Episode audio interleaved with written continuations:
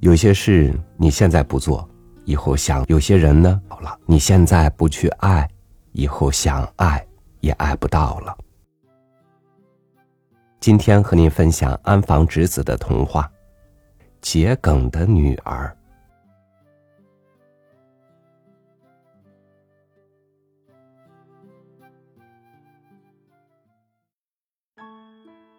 木匠心急娶媳妇儿的时候。附近的人全都吃了一惊。媳妇儿人长得白白的，身段又好，头发湿湿重重的，与紫色的和服相衬极了。而且声音也好听，那笑声就像春天的鸟。谁都在想，那样的一个男人，怎么能娶到这么好的一个媳妇儿呢？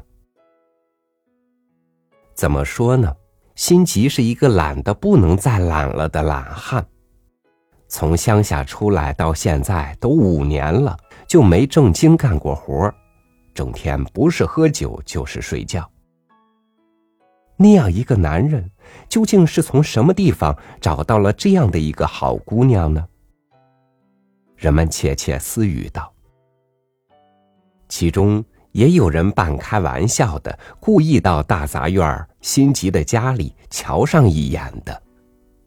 辛吉笑笑说：“是山里的娘选了送来的。”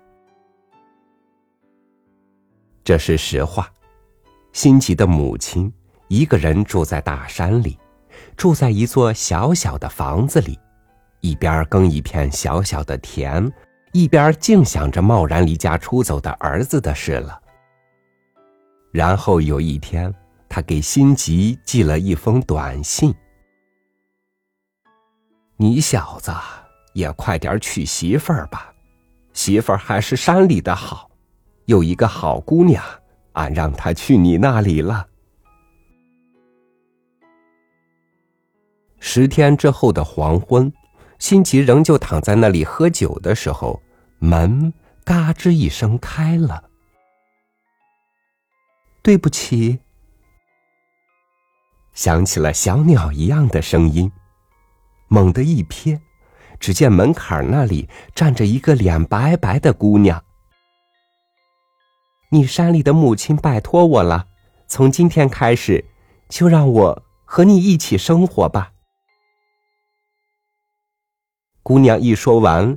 也不等辛吉回话，就摆好木屐走进屋来。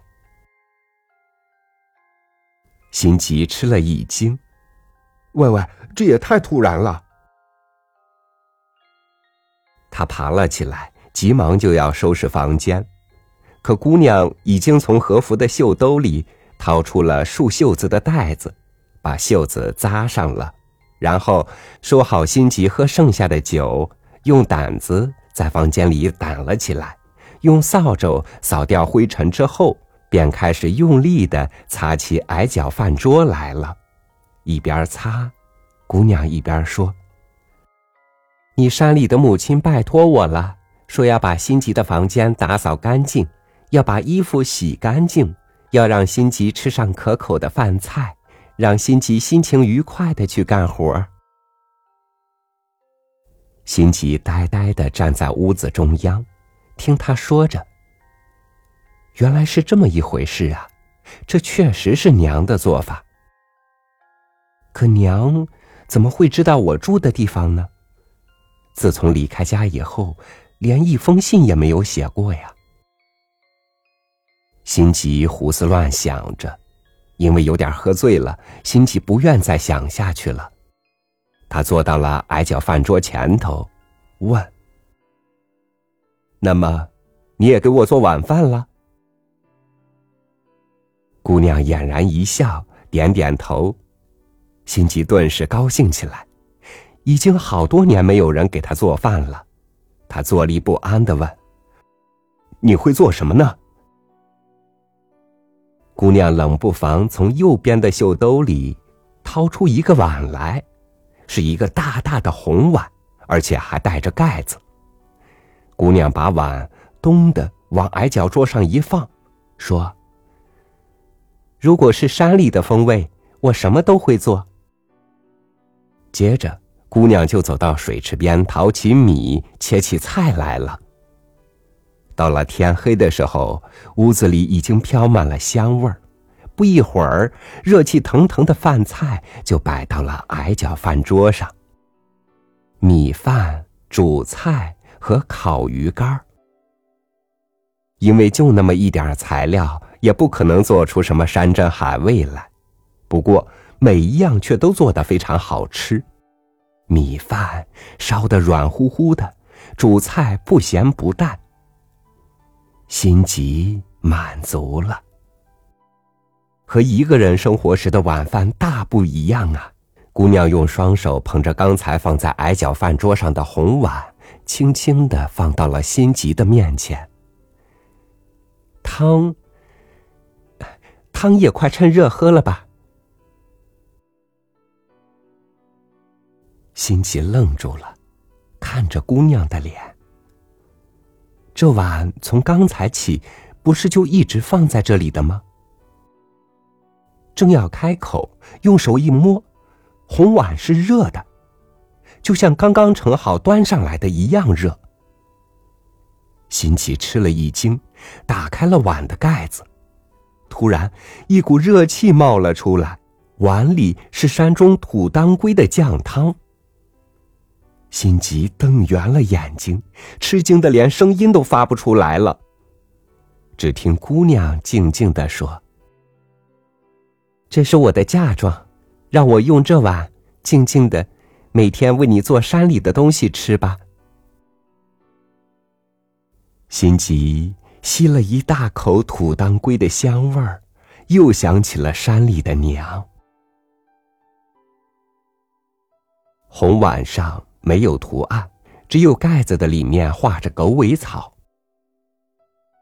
秋天的狗尾草，画的都要扑出来了。那白白的穗子上还沾着汤的热气的水珠，像梦一样美丽。就这样，从这一天起，辛吉和媳妇儿开始了两个人的生活。媳妇儿勤快极了，早上老清老早就起来了，做好饭，装好了盒子，叫醒辛吉：“快起来吧。”饭好了，今天是个好天气，工作肯定顺利呀。这样一叫，辛奇就再也睡不成懒觉了。爬起来，穿上衣服，洗好脸，吃好饭。媳妇儿用双手把装着盒饭的包裹举了起来。那么，精神抖擞的去上班吧，把他送出了门。没有办法。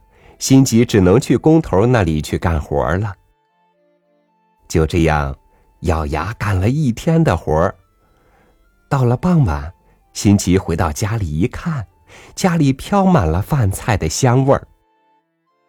年轻的媳妇儿总是用袋子把紫色的和服的长袖子束在身后，笑盈盈的迎接心急。你回来了，辛苦了。被他这么一说，心急的胸口热乎乎的，有一种说不出来的幸福的感觉。晚饭时，那个不可思议的碗肯定会被端上来，碗里头不是水芹酱汤，就是清汤，也不一定就总是汤，也有时是煮竹笋。拌蕨菜，或是像花瓣一样盛得满满的，如同河鱼一般透明的白白的生鱼片。一打开碗盖，瞧见这样的东西，心急就情不自禁的咽了一口唾沫，接着，就在画着狗尾草图案的碗盖上倒上酱油，挤上芥末，蘸着将生鱼片往嘴里送去。吃了一口，他说。你带来了一个好东西呢，媳妇儿点点头。嗯，请好好珍惜这个碗，不管今后你成为多么了不起的一个人，不管你多么有钱，也请好好珍惜这个碗。如果你不爱惜这个碗了，我就必须回到大山里去了。”辛奇连连点头。就这样，春天过去了，夏天过去了。到了秋天，辛吉又多了一份快乐，红碗里盛的东西变得更加好吃了。秋天山里的美味一天天从碗里冒了出来。就说蘑菇吧，就有丛生口蘑、蕈蒲和砖红刃伞。也有的时候盛着蒸松蕈什么的，叫人大吃一惊。还远不止这些呢，有时是满满一碗白花花的豆腐拌碎核桃，有时是色彩美丽的拌菊花，有时是鲜黄的糖水煮栗子。而每当这个时候，心急就会想，碗是一个多么温暖、多么好的餐具呀。这碗不管装什么，看上去都好看。媳妇儿满足的看着心急的那个样子。娶了媳妇儿一年多，心急从骨子里成了一个勤劳的人，身体也结实了，气色也好了，酒也不怎么喝了。心急每天带着一个大盒饭箱子去工头那里上班，到了中午。大伙儿一打开盒饭，又数心急的最多最好吃，就因为这，心急干活也更加卖力了。而且，每天吃一碗山里的东西，心急的手腕不可思议的灵巧起来了。不管是拉锯也好，抱豹子也好，伙伴里再也没有人能比得上心急了。这让工头喜欢上心急了，不断派给他新的活儿，攒下不少钱。于是有一天，心急给媳妇儿买了一块新的和服料子，偶尔也穿穿别的颜色的和服，怎么样？可是媳妇儿却摇摇头：“难为你一片好心了，可我最喜欢紫色的。”说完，媳妇儿就把料子原封不动的收到了壁橱里。心急有点失望。那之后，心急又买了各种颜色的袋子、披肩和木屐，可哪一样也没有让媳妇儿高兴过。难为你一片好心了，可我最喜欢紫色的。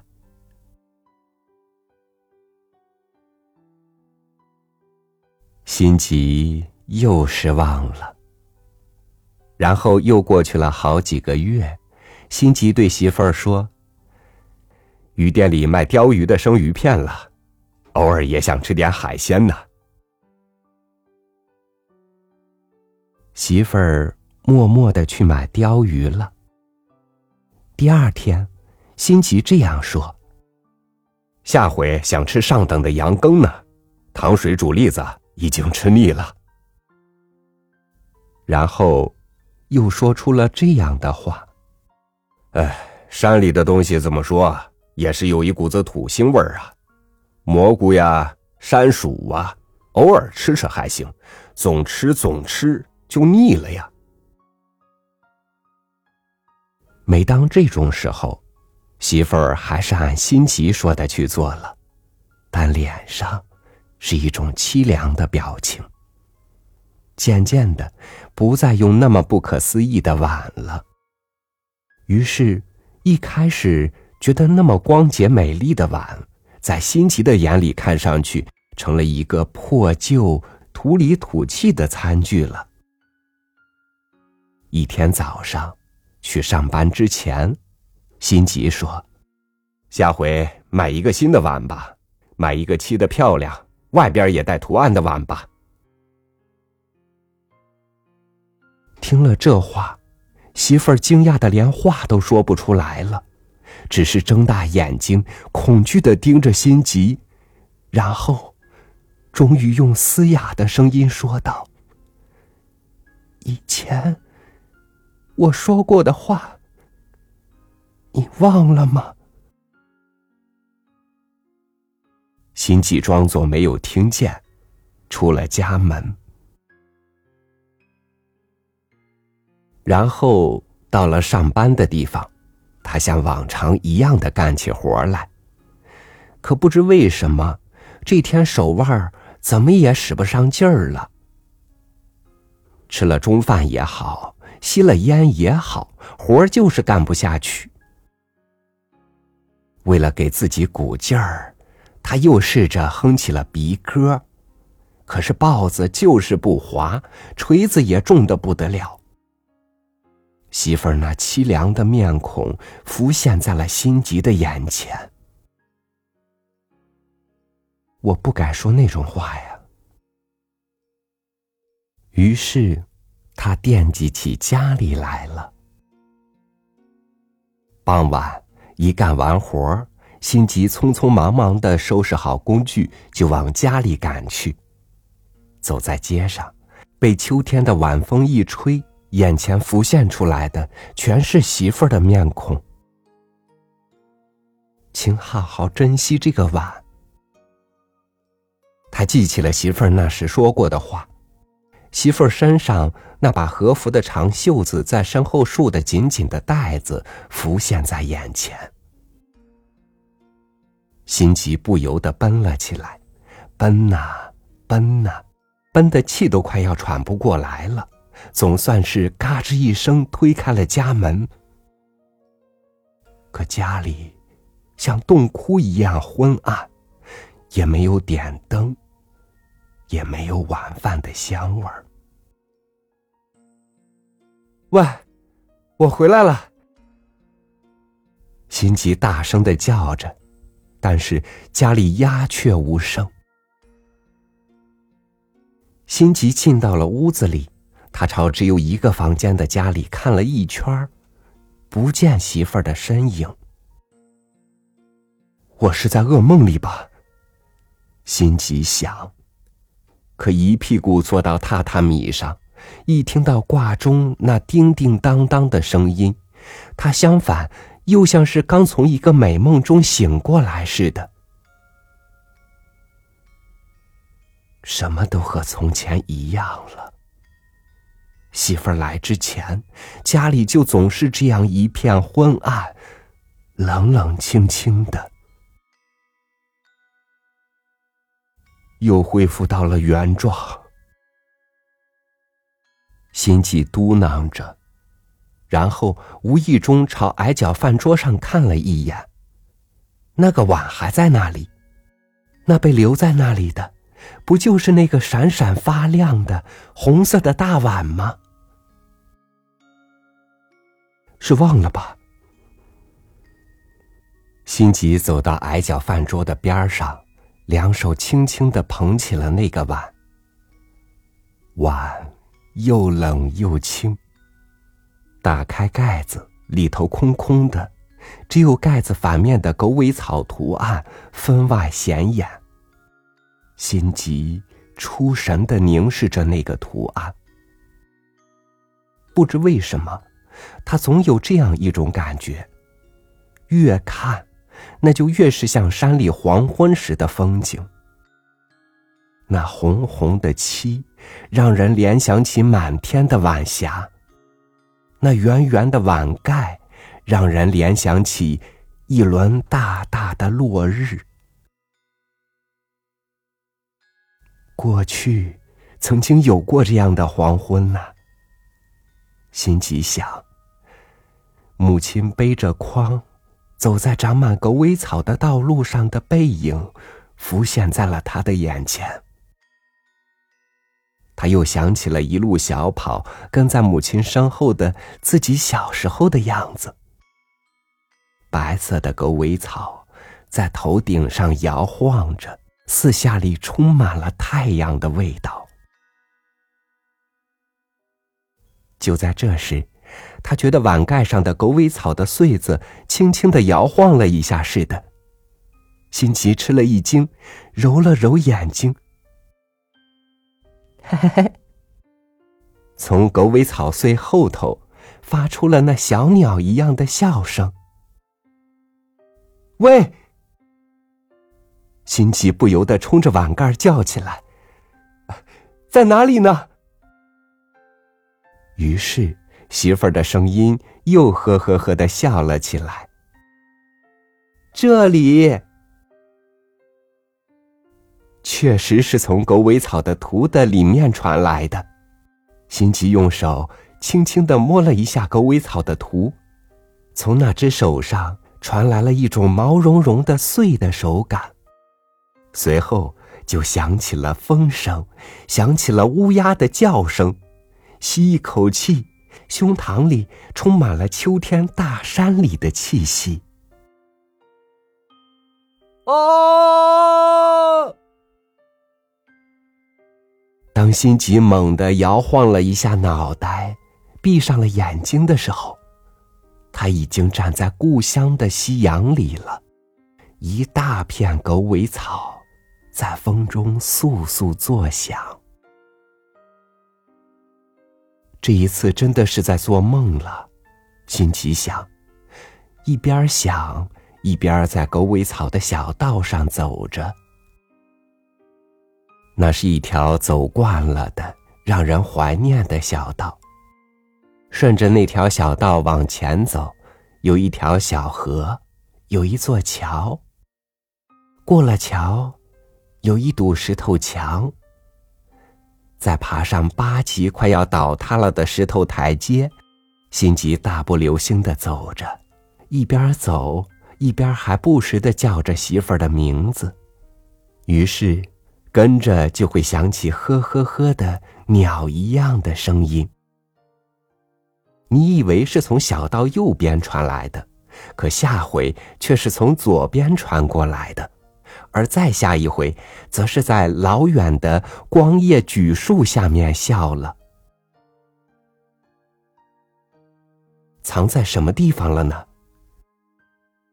辛吉蹲下身子，寻找起媳妇儿来了。他用两手扒开右边的狗尾草，朝里瞅去，只见紫色和服的边儿闪了一下，找到了哟。辛吉伸过手就去抓媳妇的和服，不料和服一下子断开了，辛吉的手上只剩下了一朵紫色的桔梗花。辛吉吃了一惊，从他身后又响起了媳妇儿的笑声，扭头一看，路边又是一朵开着的桔梗花。他这才发现，满山遍野都开着桔梗花。他们和媳妇和服的颜色一模一样，花的笑声也和媳妇的声音一模一样。心急大步流星的走着，走呀走，走过小河，走过石头墙，从石头墙下面，他看见了那让人思念的自己家的屋顶。娘，心急情不自禁的要喊出来了，可又怕人笑话，憋了回去。又不是七八岁的孩子了，离家出走已经五年了，没给家里寄过一分钱生活费，没写过一封信，这样一个不孝之子，究竟怎样开口回家呢？一边犹豫着，一边往那八级石头台阶上爬去。破旧的小房子边上，开满了桔梗花。这么说起来，心急想：桔梗是娘喜欢的花呀。俺不在的这段日子，娘一个人种了这么多的桔梗花呀。心急被花迷住了，刮风了，桔梗花一起摇曳起来，一边摇一边笑，呵呵呵。果然是那个声音，他好像听到屋子里也响起了笑声。心急记起了媳妇儿，他急忙朝家门口跑去，嘎吱一声推开门一看，家里一片幽暗，穿着桔梗颜色的和服的媳妇儿就笔直的站在昏暗的厨房里，瞧着这边儿。那一刹那，心急仿佛看到了桔梗的花茎似的，不，的确是花茎，千真万确。就是温柔而婀娜，和和服那紫色差不多的桔梗的女儿。原来是这样啊！心急想，娘把自己最喜欢的桔梗花，作为自己的媳妇儿送了过来，然后让俺记起了大山，为了让俺好好干活。让俺吃了那么多山里的菜，真是对不起了。心急一屁股坐到了门口的横框上，嘟囔道：“桔梗的女儿寂寞的笑了。”心急战战兢兢的仰头看着那张苍白的脸，说：“一起回去吧，一起回镇上去。”重新做起吧，媳妇儿低下头，已经回不去了。我和你娘一起，要永远待在这里。你娘总是牵挂着你呀，看见蘑菇，就想让心急吃；看见栗子，就想让心急吃。别人送来了鲤鱼，就会说：“心急喜欢吃鲜鲤鱼片。”整天光这样唠叨了，所以才会给你这个碗，才会让你成为了不起的木匠，一直到回到山里的那一天，每天都能让你吃上山里的美味。所以一定要回来呀！到回来那天为止。一定要珍惜这个碗呢。这个碗，心急朝下一看，不知从什么时候起，辛奇已经坐到了磨坏了的榻榻米上。眼前是矮脚饭桌，那个红碗就那么开着盖子放在矮脚饭桌上。碗盖上，线条分明的画着白色的狗尾草。抬头一看，自己正待在大杂院那昏暗的房间里。屋子里除了他，没有一个人。挂钟慢慢的指向了六点。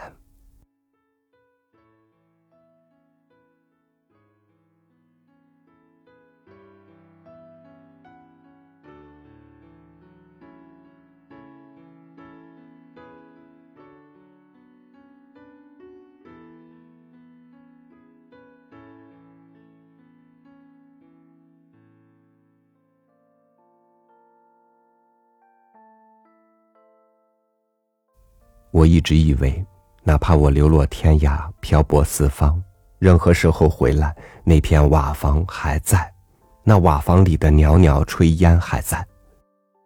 我一直以为，只有我的时间在流动，我在慢慢长大，而不会有人因为我的长大而变老。